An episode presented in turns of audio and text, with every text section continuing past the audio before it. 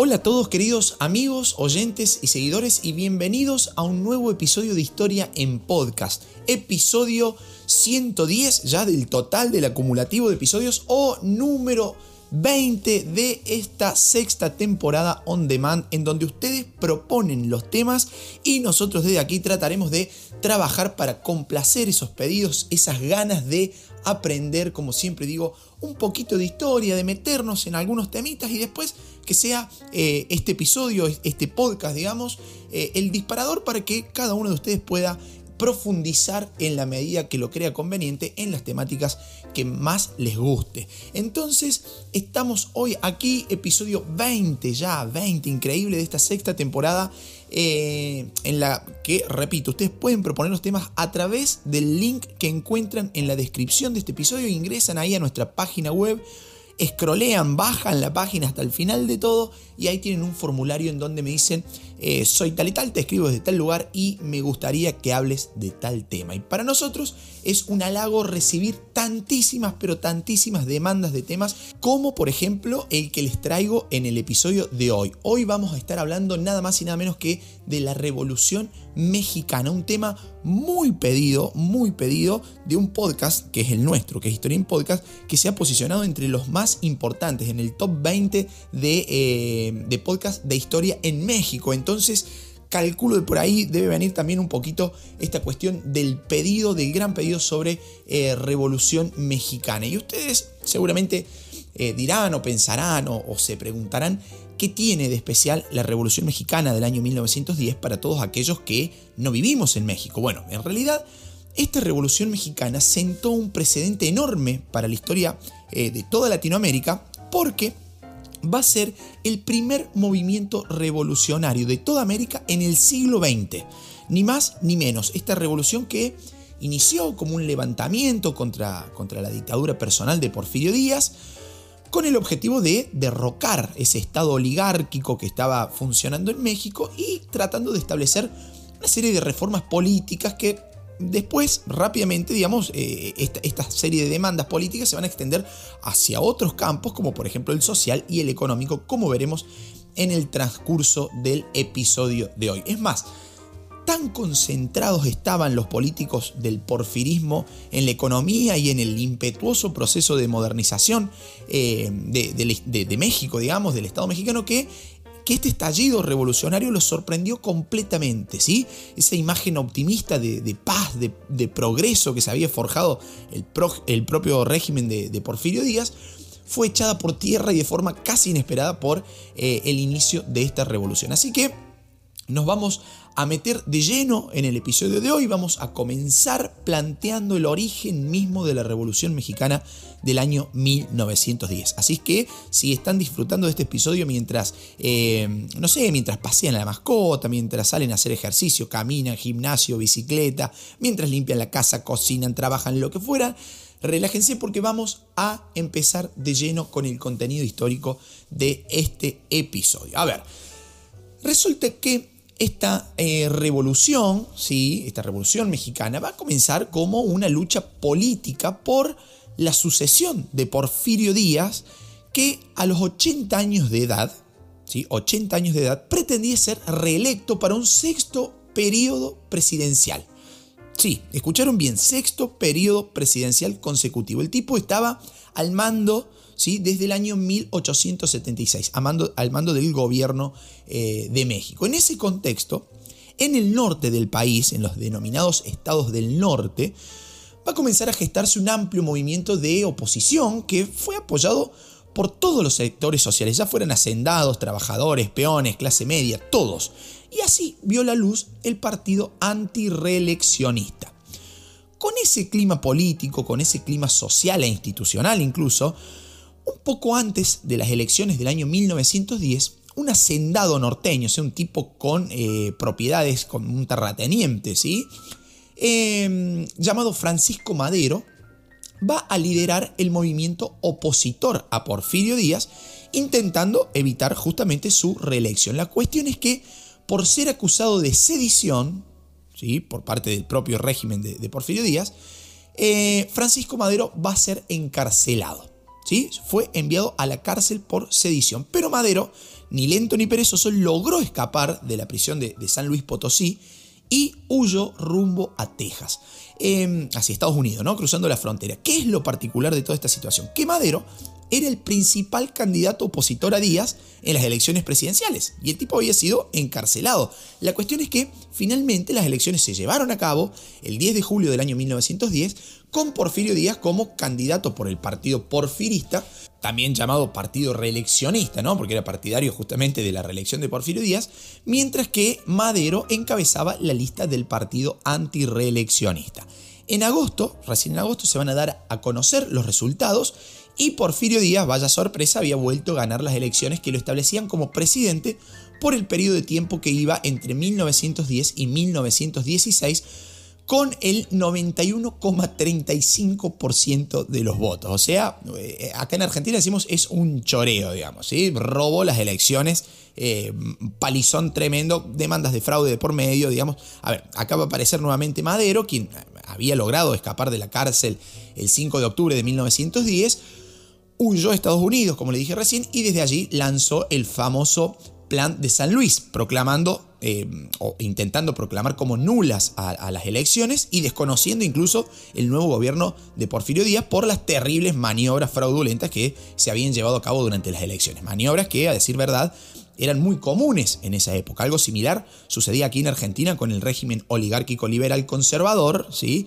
que ya sabemos que era liberal en, materia económica, pero sumamente conservador en materia política, con una recurrencia muy importante al fraude electoral. ¿no? Pero además de desconocer las elecciones y al nuevo presidente, Francisco Madero exigió también el sufragio efectivo ¿sí? y la no reelección, llamando de esta forma a una insurrección, una insurrección armada, que iba a terminar estallando el 20 de noviembre de ese mismo año 1910. Año convulsionado, diría yo, para la historia mexicana. Ese día daría inicio la Revolución Mexicana con una insurrección que estalló en diferentes estados mexicanos en contra del porfiriato. Esto tiene que quedar totalmente claro. Fue un estallido que se alza eh, por una cuestión política, ¿sí? una lucha entre la reelección o no de Porfirio Díaz, reelección que finalmente eh, se da con este abrumador 95% de los votos contra Francisco Madero, que era el denunciante y quien llama a tomar las armas contra el, régimen del, del, porfiriato. ¿no? Pero recién en 1911 Madero pudo regresar de su exilio, pudo cruzar la frontera norteamericana y encabezar en el estado de Chihuahua la revolución que ya se extendía por todo México a esa altura. Ese mismo año, de 1911, las acciones, las acciones militares eh, tomadas por Madero lograron derrotar a los ejércitos de Porfirio Díaz, tomaron la ciudad de Juárez, en Chihuahua, y derrocaron al propio Porfirio Díaz, quien se vio obligado a embarcarse desde Veracruz hacia París. Desde entonces, ¿sí? se termina el porfiriato en México, Madero asume la presidencia provisional hasta convocar a nuevas elecciones. Señoras y señores, el porfiriato había caído, había terminado. Se iniciaba así una, una nueva página ¿no? en la historia de México, un nuevo capítulo que de Pacífico iba a tener muy poco, como veremos a continuación, una nueva página en donde el futuro parecía aún muy lejano. Tal es así que desprendiéndose del propio proceso revolucionario, es decir, como consecuencia de ese proceso de revolución iniciado en noviembre de 1910, fueron apareciendo importantes dirigentes regionales en todo México, como Emiliano Zapata en el estado de Morelos, como Venustiano Carranza en Coahuila, como Álvaro Obregón en Sonora y como el famosísimo Francisco Pancho Villa en Chihuahua. Digo famosísimo porque va a ser Pancho Villa quien va a tener una participación muy, muy activa en la, en la insurrección perdón, en, el, en el norte de México. Resulta que todos estos líderes fueron los encargados de organizar a las fuerzas campesinas para unirse a la revolución maderista, digamos, ¿sí? encabezada por el propio Francisco Madero, con el objetivo, ya sabido a esta altura, de derrocar al porfiriato y al régimen del gobierno oligárquico. Pero ¿qué sucedió? Sucedió que Madero pronto estableció una política conciliadora con el ejército porfirista, digamos así, y llegó a pactar la disolución de las tropas revolucionarias. O sea, eh, pasando el limpio, el, propio Madero terminó amistándose, si se, me permite la palabra, con quien hasta hacía poco tiempo había combatido en contra, ¿no? Había combatido a muerte. O sea que eh, esto obviamente va a, llegar va a llevar a una, a una ruptura inmediata y a un posterior enfrentamiento entre las distintas fuerzas revolucionarias, desatando una guerra civil trágica y además muy prolongada, como iremos viendo a lo largo de todo este episodio. Uno de los que se opuso al, desarme y a la desmovilización de las fuerzas revolucionarias, sobre todo en el, estado de Morelos, fue Emiliano Zapata, con lo cual decidió exigir la restitución de las tierras comunales, lo que va a motivar eh, la alarma de los hacendados, quienes temieron la, invasión a sus propiedades y la desaparición de, eh, de, bueno, justamente de la propiedad privada. ¿no? Ahora, ¿Qué sucedió en el plano económico durante este breve gobierno de Madero que ya arrancó convulsionado como vimos recién? Bueno, en primera instancia se va a establecer un impuesto, la verdad, bastante bajo a la, a la producción petrolera, que sin embargo fue considerado como una confiscación, lisa y llanamente, por las compañías norteamericanas que estaban asentadas en México y que explotaban este recurso, que eran la Standard Oil y eh, la Mexican Petroleum. En el plano social, Madero va a lograr un convenio con, los, pueblos aborígenes eh, yanquis a cambio de restituirle sus tierras, pero fracasó en, las negociaciones con Emiliano Zapata, ya que lo llevó a declarar el estado de sitio en todos aquellos estados que apoyaron al zapatismo, esta, esta nueva fuerza revolucionaria que había surgido eh, o que se había desprendido de la gran revolución del año 1910. Y acá, casi parafraseando a, Gabriel García Márquez, ¿no? Estamos frente a una crónica de una muerte anunciada, ¿sí? Porque las contradicciones propias de Madero y la debilidad de sus reformas lo van a enfrentar con Zapata, contra quien finalmente envió un poderosísimo ejército a cargo de, Victoriano Huerta a ver si podían eliminar a esa oposición que le significaba a Madero eh, estas fuerzas zapatistas, ¿no? Y fue de ese modo que México entró en una larga década de desorden político y de movilización campesina que le va a imprimir el carácter social a la revolución que había iniciado por una cuestión política en noviembre del año 1910. Y en todo ese violento proceso revolucionario que no, que no tenía un, norte delimitado, un objetivo así como muy claro, eh, el propio Madero terminó sucumbiendo, dado a que en el año 1913 fue depuesto y posteriormente asesinado. Y ustedes seguro se preguntarán, ¿quién asumió en su lugar? Bueno, la respuesta no hay que buscarla más allá que en el propio general Huerta, quien asumió el gobierno por 17 meses. Huerta, ya en el gobierno, va a tomar medidas como la disolución del Congreso, la sustitución de, varios gobernadores eh, por, algunos militares adeptos a, su, a su figura, según su postura, digamos, ¿no? Claro está. Pero Acá va a aparecer el hacendado y el gobernador de Coahuila, Venustiano Carranza, que se lo opuso, y no solo que se lo opuso, sino que además también anunció la creación del ejército constitucionalista, apoyado por Álvaro Obregón y por Pancho Villa. Y poco tiempo después, el propio Zapata va a llamar desde su estado de Morelos a luchar contra Huerta al considerarlo como un usurpador. Y va a ser justamente Carranza quien inició la lucha para derrotar al gobierno considerado como usurpador, este gobierno de Huerta considerado como usurpador, así que se va a lanzar el famosísimo Plan de Guadalupe en marzo del año 1914, en donde se desconocía a Victoriano Huerta como presidente de la República y se desconocía también a los poderes legislativo y judicial y a los gobernadores estatales que reconocían a Huerta como un líder, eh, un líder legítimo, ¿no? Ese plan de Guadalupe, con todo el poder y la legitimidad que le confería un, Congreso desarrollado en Coahuila, nombraba a Venustiano Carranza como primer jefe del ejército constitucionalista y señalaba que eh, al ocupar la Ciudad de México, Carranza se encargaría interinamente del Poder Ejecutivo para que posteriormente convocara a elecciones. Fíjense todo lo que se desató después eh, de, aquella primer llamado a insurrección de Francisco Madero en noviembre del año 1910, eh, ¿no? Estamos en un lío terrible, un lío civil, una guerra civil eh, a, las puertas de la historia de México, ¿no? Finalmente, en 1915, cinco años después del estallido revolucionario, Carranza eh, va a asumir el gobierno provisional y paso seguido va a convocar a un Congreso Constituyente que llegó a ser reconocido incluso por los Estados Unidos y rápidamente el nuevo presidente, que va a ser justamente Carranza, logró el apoyo bastante oportuno, eh, por cierto, de los sindicatos obreros que a cambio de mejoras se incorporaron decididamente al ejército constitucionalista con sus famosos batallones rojos.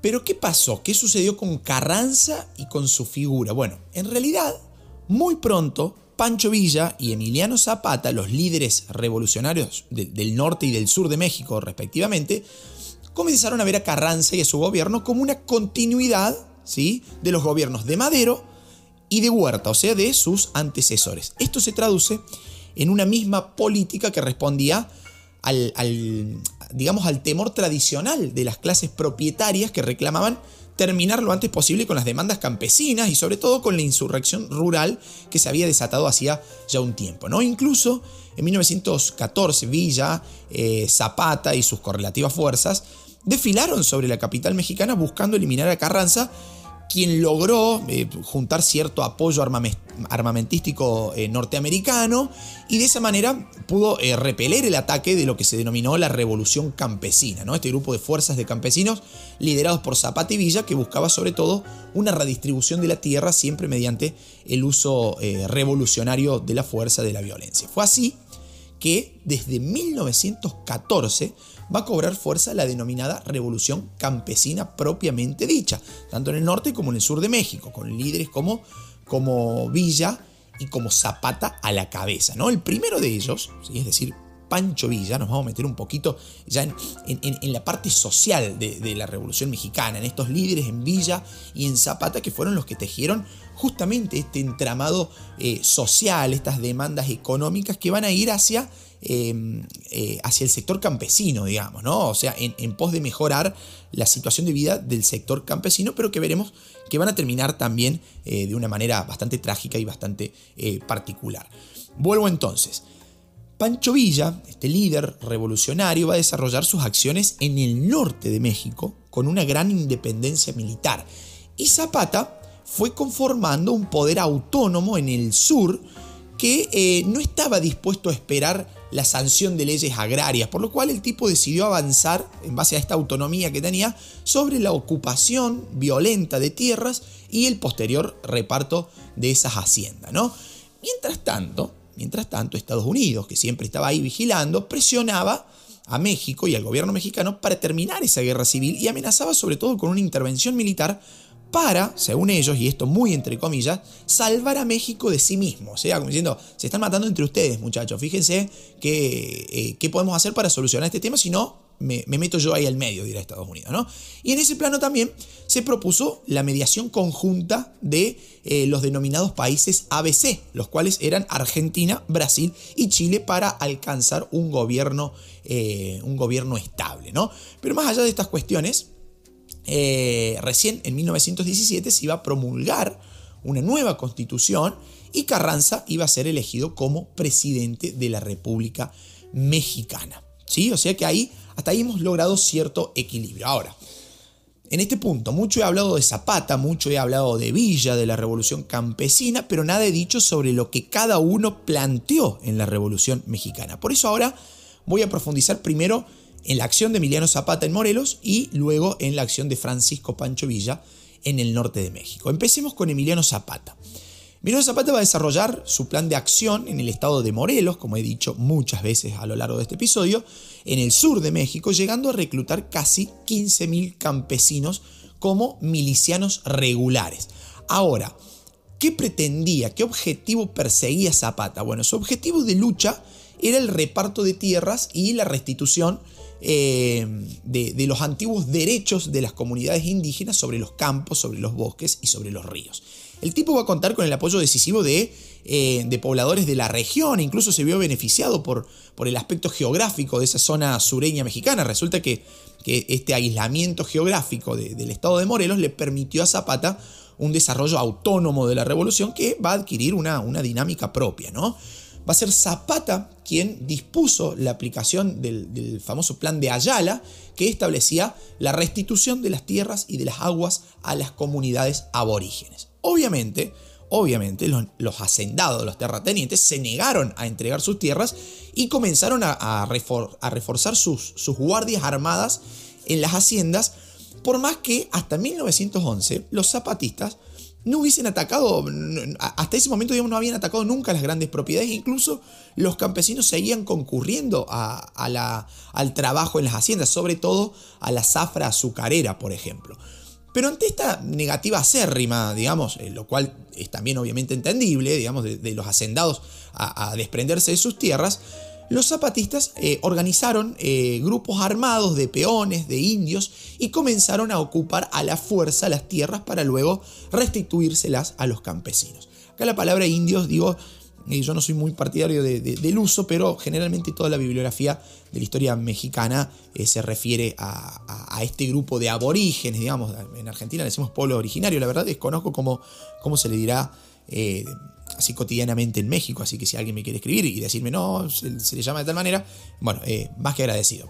Voy a usar esta palabra, indios, que repito, no, no, no, sé si estoy muy de acuerdo, pero para que identificamos, identifiquemos perdón, a qué grupo social nos estamos refiriendo.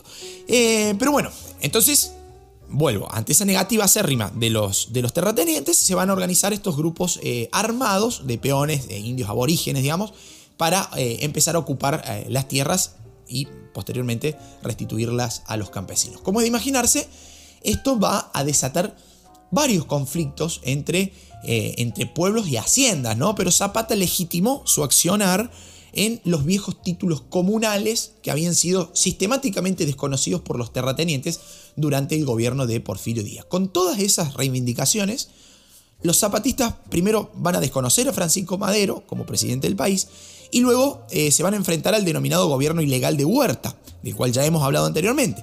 Van a conformar una junta revolucionaria en el, en el estado de, Morelos, perdón, y esa junta revolucionaria va a dictar eh, importantes resoluciones, ¿no? rubricando incluso actas durante el reparto de, tierras, eh, este reparto de tierras que primero eran quitadas a las haciendas, después esas actas se firmaban por, por esta junta revolucionaria zapatista toda la legislación agraria en Morelos fue mucho más avanzada que en otros estados mexicanos durante el proceso revolucionario. En Morelos la reforma fue más profunda, a tal punto que la de Zapata llega a ser considerada como una verdadera revolución campesina en lo que eran las ricas tierras azucareras de la región. ¿Por qué? Porque se impuso el cobro de impuestos a los grandes hacendados, a los grandes terratenientes, bajo la amenaza de incendiar sus campos de caña de azúcar, porque los, los, ingenios para moler y las destilerías fueron confiscadas porque se conformaron comisiones agrarias encargadas de estudiar los planos, porque eh, se van a definir los límites, se van a, dividir los terrenos para la distribución de tierras, porque se van a abolir las famosas tiendas de raya, una especie de, proveedurías, ¿sí? de, verdulerías, vamos a decir aquí en Argentina, que se encontraban en el interior de las haciendas, en las que los peones, los peones rurales, los peones de las haciendas, canjeaban los bonos que recibían como parte de pago por, eh, sus patrones por productos eh, que le hicieran falta, digamos, ¿no? O sea, los patrones pagaban con un bono y los peones iban a comprar estos productos en estas tiendas de rayas que se, encontraban dentro de las haciendas y pertenecían a los propios dueños de las haciendas, digamos, ¿no? Una, una, cuestión ahí bastante tramposa. En Argentina va a pasar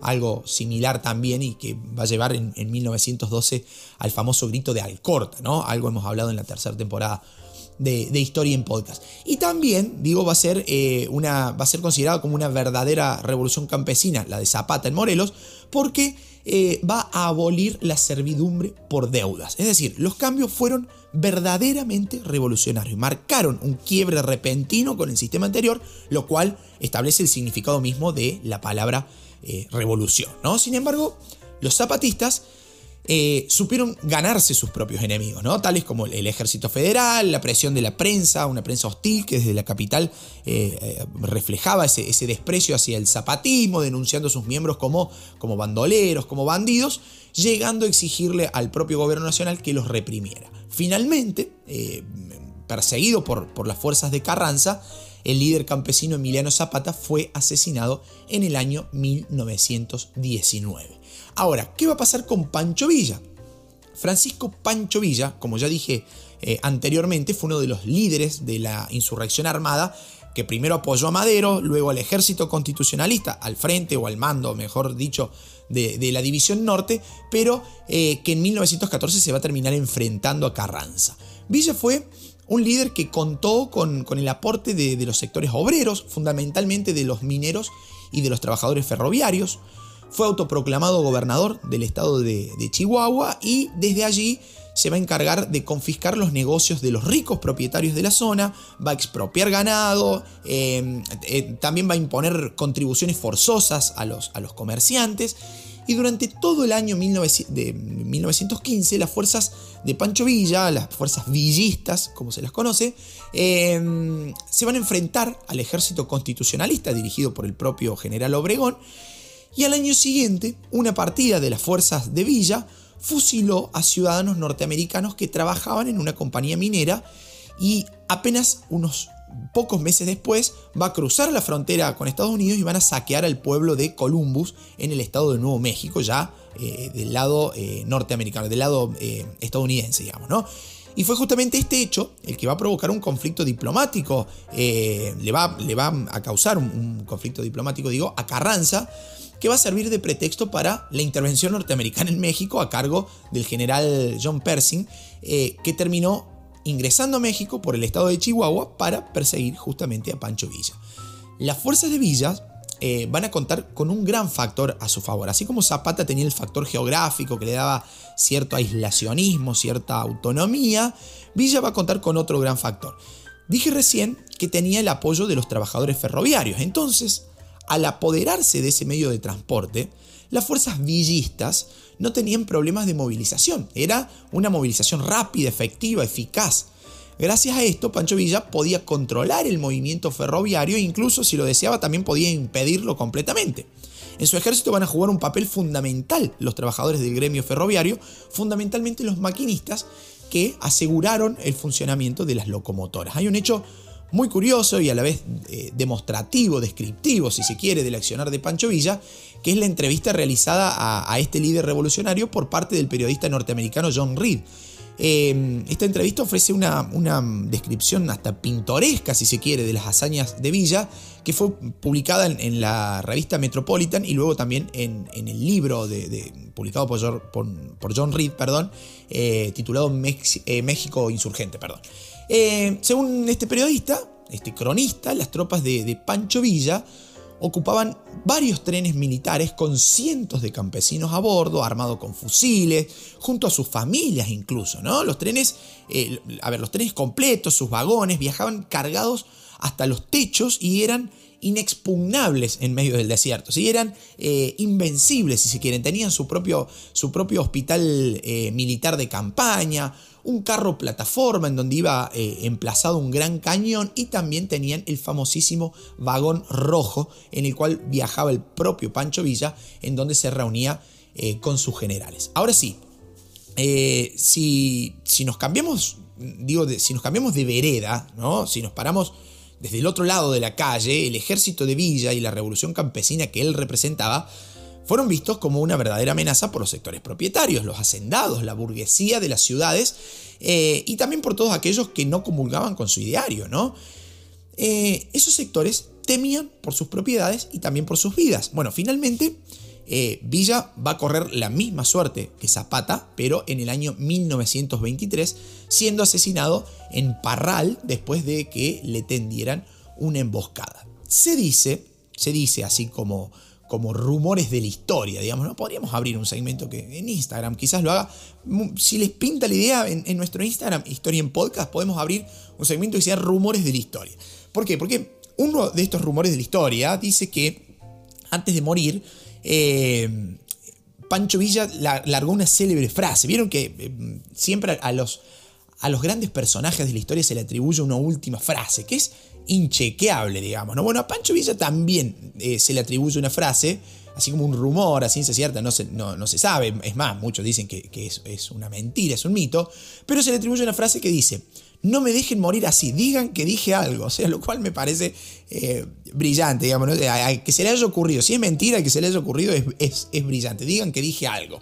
O sea, todo, todo líder, todo, todo emblema de la historia sea, acá ya cada cual puede tener su idea, ¿no? Digo, pero eh, cada emblema de la historia eh, siempre tiene su frase final. Bueno, Pancho Villa se dice que dijo, digan que dije algo, digamos, ¿no? Vaya, vaya juego de palabras. Pero bueno, es más un dato de color que una, que una realidad, aparentemente. Hay autores que, que desestiman completamente la versión, pero más allá de eso, no deja de ser un dato hasta, hasta pintoresco en lo que fue la trágica muerte de este, de este líder revolucionario mexicano. Pero más allá de todo esto y volviendo al proceso revolucionario en sí, México durante su revolución tuvo que superar grandes afrentas internacionales, como por ejemplo el problema del petróleo con los capitales norteamericanos, eh, por ejemplo el Standard Oil con Texaco. Eh, también eh, tuvo que enfrentar las jugarretas diplomáticas alemanas manifestadas en el famoso telegrama de Zimmermann, en la que instaba a un conflicto entre Estados Unidos y México para mantener alejado, este, el objetivo de Alemania era mantener alejado a Estados Unidos del conflicto bélico de la Primera Guerra Mundial que estaba eh, sucediendo en Europa, ¿no? y, después eh, va a terminar ingresando en, 1917 Estados Unidos a la guerra y va a ser el, gran peso fuerte en esa balanza que va a terminar inclinando el, el resultado de la contienda hacia, a favor de los aliados, digamos, ¿no? en contra de Alemania. Em, va a ser una época complicada para México. Estamos hablando de, de, un periodo verdaderamente difícil para la historia mexicana en sí. De hecho, México tuvo siempre sus mayores eh, relaciones comerciales con Estados Unidos, que se vieron alteradas con la revolución. El país norteamericano recién va a reconocer diplomáticamente el gobierno mexicano y va a restablecer las negociaciones con el gobierno eh, eh, durante el periodo en el que gobernó Álvaro Obregón en el año 1923 pero no va a ser gratuitamente, incluso, sino que le va a exigir a México eh, asumir la deuda contraída durante el régimen de Porfirio Díaz, le va a exigir a México el pago de indemnizaciones por las pérdidas eh, ocasionadas durante eh, la revolución, le va a exigir a México la no nacionalización del petróleo y un larguísimo etcétera, ¿no? De hecho, durante el proceso revolucionario, tanto el Standard Oil como Texaco, de todas, ambas digo, de capitales norteamericanos, habían transferido sus inversiones a Venezuela logrando que la producción de, este país superara la de México, que hasta el año 1921 era el segundo productor mundial de, crudo, ¿no? de petróleo. dato eh, increíble este, la verdad. ¿no? Desde ahí comienza Venezuela a ser eh, potencia petrolera en, toda América hasta, eh, ya sabemos lo que pasó, fines del siglo XX y transcurrido el siglo XXI eh, tristemente en Venezuela. Y además, eh, como para ir buscando el final, más allá de, la retórica discursiva revolucionaria en México, ¿no? Y más allá del ferviente nacionalismo revolucionario, la economía mexicana post-revolucionaria y a ver, fundamentalmente eh, en los gobiernos posteriores a, la revolución y durante la revolución misma, incluso si se quiere también, va a seguir siendo dependiente, totalmente dependiente, y su comercio exterior no se va a diversificar. Al contrario, en 1922, por ejemplo, el 64% de las importaciones de México provenían de los Estados Unidos y el 80% de las exportaciones mexicanas se dirigían a ese país, fundamentalmente de petróleo y de, otros recursos mineros, ¿no? Y esto es un dato bastante interesante. Cabría preguntarse qué tanto se modificó con la Revolución Mexicana, ¿no? Porque, como hemos visto, eh, la Revolución Mexicana de 1910 comenzó como un movimiento político contra el Estado oligárquico, contra el porfiriato, el régimen político de Porfirio Díaz, y pronto se va a transformar en una revolución social, eh, primero en planos locales eh, o regionales, y luego se va a extender a toda la nación, ¿no? Pero cuánto va a cambiar de la realidad mexicana y de la realidad campesina mexicana, más allá de todo el, análisis discursivo que uno puede hacer del, nacionalismo revolucionario mexicano. En algunos estados, como hemos visto en el caso de Morelos, con Zapata a la cabeza, se va a transformar rápidamente esta revolución en un, movimiento esencialmente agrario que va a movilizar a campesinos, a campesinos e indígenas, ¿no? con, un, con un pedido de reformas sociales mucho más profundas. Y ese impulso revolucionario se va a extender, podríamos decir, durante tres décadas bajo los gobiernos de Carranza y de Álvaro Obregón, culminando con la presidencia de Lázaro el Tata Cárdenas, que hemos nombrado en el episodio anterior como uno de los máximos representantes del populismo latinoamericano, ¿no? En este caso puntual, representando el eh, populismo mexicano. Toda esta prolongada guerra civil se va a cobrar aproximadamente un millón de muertos, dando origen además a un partido oficial heredero de la revolución, fundado en 1929, que va a ser el Partido de la Revolución Mexicana y que se va a transformar a partir de 1946 en el Partido Revolucionario Institucional, el famoso PRI, y posteriormente a, la instauración de un sistema de, un solo partido político, de un solo partido político dominante, prácticamente un régimen unipartidista con el PRI a la cabeza. A fin de cuentas, con, su discurso indigenista, nacionalista y estatista también, si se quiere, la Revolución Mexicana significó el fin del liberalismo económico que predominó prácticamente en toda Latinoamérica desde la instauración del orden neocolonial, ¿no? desde la segunda mitad del siglo XIX. Otro hecho significativo fue, por ejemplo, la formación de una nueva burguesía mexicana, fundamentalmente, escuchen esto porque es increíble, fundamentalmente compuesta, esta nueva burguesía mexicana, por oficiales de los ejércitos revolucionarios que se enriquecieron, que usufructuaron la, revolución para adquirir bienes, para adquirir tierras y para apropiarse de las haciendas de las viejas clases propietarias y transformarse ellos ahora en una nueva clase propietaria pero revolucionaria, digamos, ¿no? Como siempre en la historia, socialistas con el dinero del otro pero nunca con el propio, ¿no? Más allá de esto, a partir del, proceso eh, revolucionario, los movimientos campesinos y los sindicatos obreros cobraron una gran fuerza para convertirse en actores importantes de la política mexicana.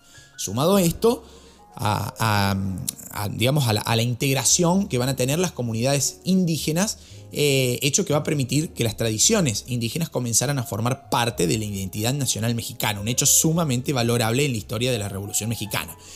Artísticamente incluso también eh, va a haber un, rescate cultural indigenista que se va a expresar en los trabajos de, muralistas como Diego Rivera, eh, de, José Clemente Orozco, de José Alfaro Siqueiros, impulsados siempre desde el, Ministerio de Educación para pintar los muros de edificios públicos con, grandes eh, representaciones indigenistas. Entonces amigos, recuerdo, para terminar ya este episodio, recuerdo haber leído en mi formación académica un libro, eh, creo que su autor era Alan Knight, eh, que decía la revolución mexicana. ¿Qué fue? Una revolución campesina, burguesa, obrera, indigenista, nacionalista. ¿Por dónde fue la revolución mexicana? Bueno, todos esos interrogantes quedan abiertos, ¿no? Quedan abiertos y espero poder haber eh, aclarado más o menos el panorama para que, siempre abuelo de pájaro digo, ¿no? Para que después ustedes puedan meterse, zambullirse en toda la información muy valiosa que hay dando vuelta en la web, en libros, en revistas, en diarios